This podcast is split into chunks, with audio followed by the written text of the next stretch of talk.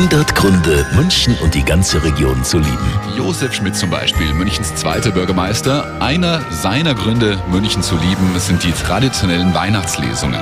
Da kommt man dann wirklich runter. Da heißt es ja auch oft so, jetzt mal eine Stunde bitte keinen Applaus, Handys alle ausschalten, dann wird das Licht gedimmt, die Kerzen leuchten, es gibt Plätzchen.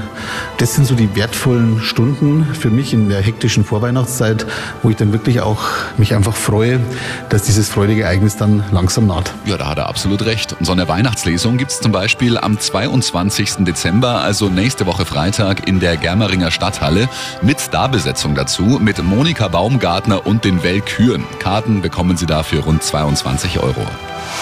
100 Gründe, München und die ganze Region zu lieben. Eine Liebeserklärung an die schönste Stadt und die schönste Region der Welt.